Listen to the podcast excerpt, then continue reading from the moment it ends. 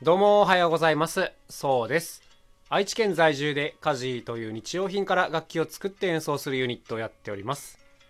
さて本日はですね、大音量に耳が耐えられなくなってきたというこういうちょっとひよったテーマでいってみようかなと思います。先日ですね、えーゴスペルのバックバンドをやるという、まあ、お仕事がありまして、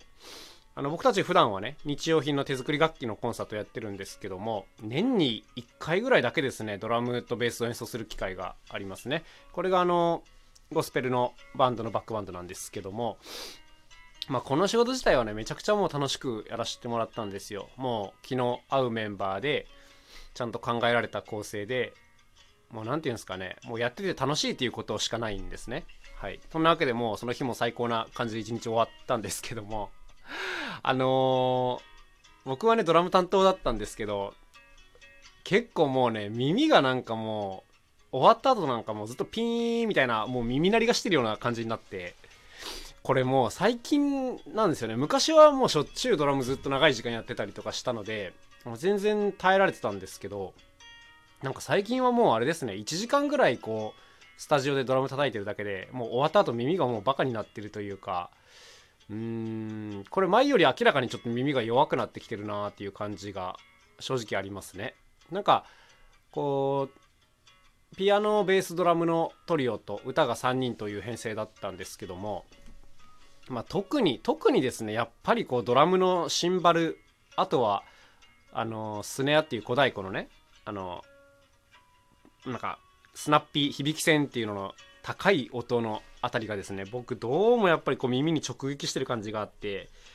はい。まあ結構ねあのそんなずっとフルストロットルのライブでもなかったんでもちろんその抑えて叩くシーンの方がむしろ多かったぐらいなんですけどやっぱこう盛り上がる曲をバコーンってやってるともう 一瞬で耳が あのピークメーター振り切ってるような感じになってしまってあーって思いましたね。でその日の夜結構もうぐったりしてたんですけどもどっちかというとその演奏のねぐったりっていうよりもこの耳が持ってかれたことによるぐったりみたいなところが正直あるなと思っててもうこれは本当に対策しなきゃいけないなということで、まあ、今後はね多分耳栓をして演奏することになると思うんですけどもまあこれってでも楽器としてどうなんて思うとこもちょっとありますよね。うん、このねドラマ耳栓するか問題っていうのは結構ね昔からよく言われてることでなんか生楽器を演奏するのに耳栓して叩くとやっぱりですねこうどうしてもこのタッチっていうかうん細かい音のニュアンスとかが少し聞き分けづらくなるので要するにまだそういうのをつかめてない状態で耳栓をするっていうのは結構危険なんですね。うん、なんか細かいコントロールが効かなくなる感じがあるんですけど、まあ、ただある程度ですねこう狙いが定まったような状況でコントロールもできるっていう状況だったら僕は個人的にはもうドラマはもうどんどん耳栓した方がいいんじゃないかなというふうに思ってますね。なんか明らかにその先日のライブの後にですねこんなこと何回もやってたら難聴になるの明らかにと思いました。うん。そうそうそうそう。でそうですね。あの相方のくままもね結構同じようなタイプで耳がちょっと痛くなりやすいっていうことで耳栓してたりもするんですけどももう僕もですね今回ちょっと本気でこれは導入しようかなと思いましたね。まあドラムの現場なんてほぼほぼ来ないんであんまりそんな心配することでもないんですけどなんか人のライブ聞きに行った時もこれはちょっと危ねえなと思いましたね。ドラムバコーン鳴らされるとちょっと一瞬で耳が聞かなくなる感じがあるなというそんなところでした。はい。でまあまあそのね自分が演奏する時に関してはそういう風に対策していけばまあ OK なんですけどもでもやっぱりねいつも思うのがですねその耳栓しなきゃ叩けない音量の楽器ってどうなのっていうことをねいつも思うわけですよ。だから僕はあのドラムがまあ大好きでやってるんですけどもあのかといってそのドラムセットのね楽器をもう全肯定してるわけではなくてむしろあの改善点がめちゃくちゃあるなとは常日頃思ってるんですね。でその中のもう最たるものがですねあのこの音量感なんですね。なんかドラムってあのミュージシャンの間ではねよくダイナミックレンジの最も広い楽器っていう風に言われてるんです。まあ要するに分かりやすく言うとあの一番こうなんていうんですかね音量の幅が広い楽器って言われてるんですね。ものすごく小さなピアニッシモの音から超なんかラウドなあのドカーンみたいなあの音までもう生で出せるっていうここのね音量幅の広さではもう楽器界トップクラスというふうに言われてるし、まあ、僕もあの実際そうだと思うんですね。もうあのスネアドラムとかってものすごいちっちゃな音でもこうホールとかでは聞こえますしもう大きい方の音なんかもういくらでも出しちゃいますからね。あの本当にパワーのある人が叩くとちょっと地面揺れるような感覚とかありますからね。はい、まあ、こんな楽器なんですけどもまあでもですねこの僕がちょっとネックだなと思ってるのはこの簡単にですね大きい音が出せすぎてしまうっていうここがドラムセットの最大の弱点だなと思ってるんですね。うん、なんかね基本的な音量感が大きすぎるっていうことなんですよ。うん、この音量の幅っていうのは僕めちゃくちゃ大事だなと思います。その表現する上ではここがどれだけあるかで出せるものが全然変わってくるので幅は絶対に必要なんですがとはいえですねもう軽く一発叩いた時の音量が出過ぎなんですよちょっと。あのま、こんなこと言うとドラムメーカーの人に怒られるかもしれないですけども、あの、明らかに、あの、なんていうんですかね、オーバーなスペックというか、うん、出過ぎ、いらないそこまでみたいな音量が、あの、軽く叩いただけで出てしまうっていう感じなんですね。やっぱりだからドラムって結構、音がでかくて敬遠されるシーンもあると思うんですね。例えばそのストリートであるとか、あの室内カフェとかでドラムセットはちょっと NG っていうとこがやっぱ多いじゃないですか、まあ、これはやっぱその音量が基本音量がでかすぎるからなんですね基本音量がもっと小さければ全然こういったところでも使えると思うし、まあ、耳にも優しいしそもそもね、で出したいと思ったら上まで出せるっていうこういうね状態の楽器がベストだなと思うんですけども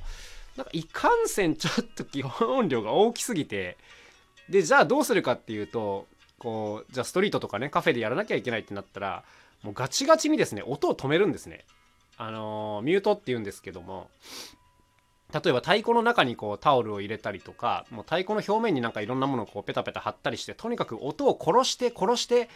音をちっちゃくして使う無理やり使うっていう、まあ、こういう状況が多いんですけども、ま、僕があの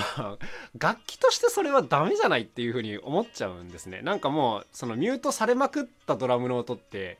もうもはやドラムの音じゃないんですね。なんかどっちかっていうとあのおもちゃに近い音になってしまっていってなんか僕的にはこう全然いい音じゃなくなっていってしまうので、うん、なんか音量が小さい状態でもしっかりこういい音のしてくれるドラムこれをねなんかもっとメーカーの方は追求した方がいいんじゃないかなというふうに個人的にはあの上から目線ですけども思っていたりします。うん、なんか小さくていい音のするドラムセットあったらめちゃくちゃ需要あると思うんですけどねなんか今のところそんなにないんですよね。うんなんかどっちかというとそのしっかり音が出るっていうのが売りになってるのがほとんどなのでなんかねミュート前提みたいになっちゃってるのはすごい僕はまあ良くない状況だなというふうには思うんですけども、うん、なんか音量が出せない現場でもドラムを使いたい時ってよくあるんですよ。よくあるから、うん、ここはすごいなんかこうドラムメーカーが取りこぼしてる部分なような気がします、うん、最近ねなんかシンバルとかはすごい音量が抑えられるようなシンバルとか出てきてるんですけどね。あのすごい工夫された面白いやつが出てきてるんですけどなんか太鼓に関してはなんかうんなんかいいのがないなーっていうそんな感じでおります。だからもし自分がねやんないけどやんないけどドラムを作ろうとしたらこの音小さいけどしっかり鳴ってくれるドラムっていうのを多分ね作ると思いますね。うんなんかめちゃくちゃ売れそうな気がするけどなっていうまあそんな感じでございます。あのあったら僕も欲しいぐらいです正直ね、うん、まあ当然その大きな会場でしっかり鳴らせる太鼓っていうのはもちろん必要なんですが、まあ、それと完全に逆のものっていうのもね絶対いるなとは思ってますね。はいまあそんな感じでね今日はその耳がだいぶやられてしまったのでえー まあ、そこからこんなことを今思ってるよというそんなお話でございました。やっぱりこう楽器って当然そのメーカーが作ってくれてるんでなんかそれをそこからどうするかっていうことを考えると思うんですけどもやっぱりねそもそもあのもっとこういう楽器があったらいいよねみたいなことはプレイヤーの皆さんはどんどんこう声を上げていった方がいいんじゃないかなというふうに僕は思ってます。うんなんかあてがわれたものをね上手に使うっていうよりはもっとそもそももっとこっちの方がいいよねっていうねまあこういう主張ですよね。あのまあうるさく思われるかもしれないですけどしてた方がいいだろうなというふうに思っております。なんかな、あの、耳がやられてるからか、ちょっと話し声までおかしい気がします、今日は。はい。まあ、そんな感じでございました。えー、皆さんも耳をしっかり守って丁寧にやっていってください。それではまた明日お会いしましょう。さようなら。カジーのそうでした。